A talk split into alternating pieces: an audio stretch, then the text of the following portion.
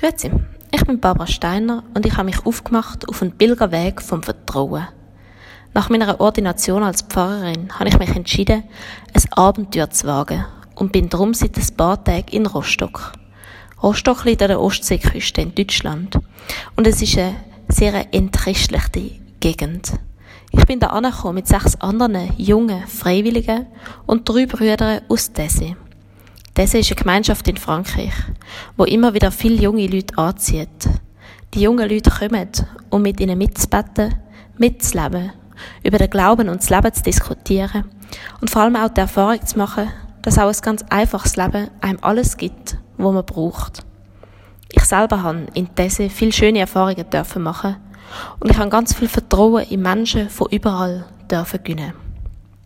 Und genau darum habe ich mich jetzt eben aufgemacht, auf den Pilgerweg vom Vertrauen. Über Neujahr werden einige Tausende Jugendliche nach Rostock kommen und da beten, leben, in Gastfamilien aufgenommen werden und das Leben, das man in Tesse lebt, in die Stadt bringen. Und wir als kleine Vorbereitungsgruppe dürfen jetzt da den Weg bereiten. Wir wissen noch nicht, wie es am Ende rauskommt. Wir wissen nicht, ob die Leute von da überhaupt mitmachen, ob sie parat sind, fremde Leute bei sich daheim aufzunehmen die vielleicht nicht mal ihre Sprache reden. Wir wissen nicht, ob die Kirchengemeinden da parat sind, uns zu unterstützen. Ob man genug Helfer und Helferinnen findet. Wir wissen nicht, was es dann zu essen gibt. Ob alle ein Dach über dem Kopf finden. Bis jetzt haben wir noch fast nichts. Das Einzige, was wir haben, das ist Vertrauen. Das Vertrauen darauf, dass es gut kommt. Und dass wir das überkommen, was wir brauchen. Mit dem Vertrauen ziehen wir jetzt los und bereiten das Treffen vor. Und schon in den ersten Stunden und Tagen haben wir Wunderbares erleben. Eine Familie, wo die grösseren Kinder schon ausgezogen sind, lässt zwei von uns einfach so bei ihnen wohnen. In einer Gemeinde haben wir schon jetzt ein Vorbereitungsgrüppel bekommen, wo sogar der Chef vom Sportverein dabei ist. In der Superküche haben wir uns heute etwas zu essen bekommen. Wir werden eingeladen, die Türen werden geöffnet, wir sind willkommen. Und wo wir eine Mikrowelle gesucht haben, haben wir eine auf der Straße gefunden. Wo wir eine Kaffeemaschine gebraucht haben, sind wir an einer vorbeigelaufen, wo wir mitnehmen können. Wo wir ein Bett gebraucht haben, sind plötzlich zwei Euro-Paletten im Gang gestanden. Alles, was wir über brauchen, das überkommen wir über.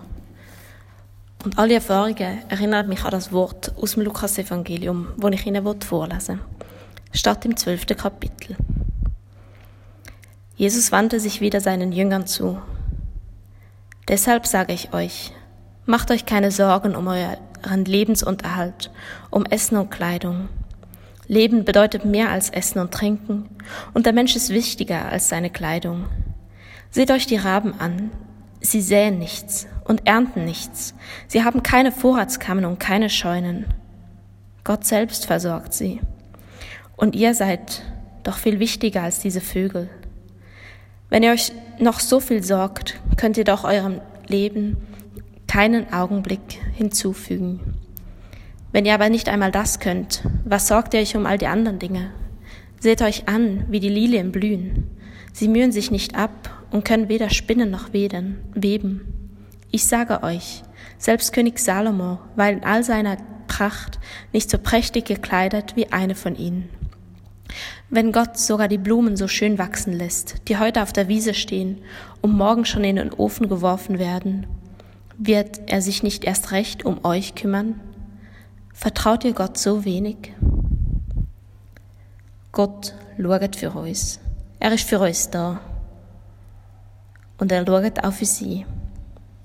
Ich wünsche Ihnen, dass er sie könnt vertrauen dass auch sie könnt darauf vertrauen dass Gott für sie schaut dass er ihnen alles gibt, was sie brauchen.